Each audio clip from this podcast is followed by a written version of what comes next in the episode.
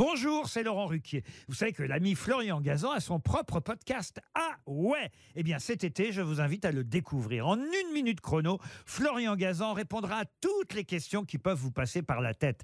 Grâce à ce podcast, vous aurez bientôt des anecdotes incroyables à partager. Mais attention de ne pas prendre la grosse tête.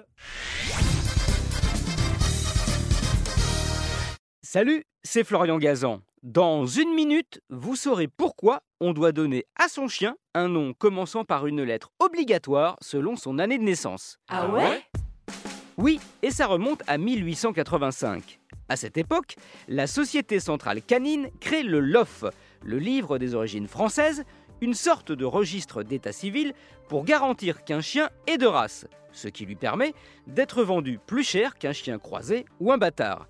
Sauf que comme les éleveurs et les acheteurs ne sont pas obligés d'y inscrire leur animal dès sa naissance, le Love Story tourne vite au cauchemar.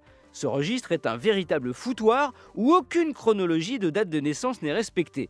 Donc en 1926, la société centrale canine sort les griffes. Ah ouais Ouais, elle met en place un système de lettrage qui impose que tous les chiens nés dans la même année doivent porter un nom commençant par la lettre choisie pour l'année en cours. Pratique pour savoir très vite l'âge d'un chien. Et en 1926, pour commencer, on impose donc tout naturellement le A, puis le B pour 1927, et ainsi de suite. Sauf le Z, car on estime que c'est trop compliqué de trouver des noms commençant par cette lettre. À l'époque, faut dire, quasiment tous les chiens s'appelaient Zoro. Ah ouais? Oui, depuis, on a supprimé aussi, pour les mêmes raisons, le K, le Q, le W, le X et le Y. Donc, désolé les fans de Gotener, vous ne pourrez pas appeler votre chien Yuki et lui chanter Il était où, hein, le Yuki? En revanche, s'il naît cette année, en 2021, ce sera la lettre S pour lui, on en est là. Et idem si vous prenez un chat ou une vache, puisque depuis 1973, les miaou et les meuh sont soumis à la même règle que les wouf wouf.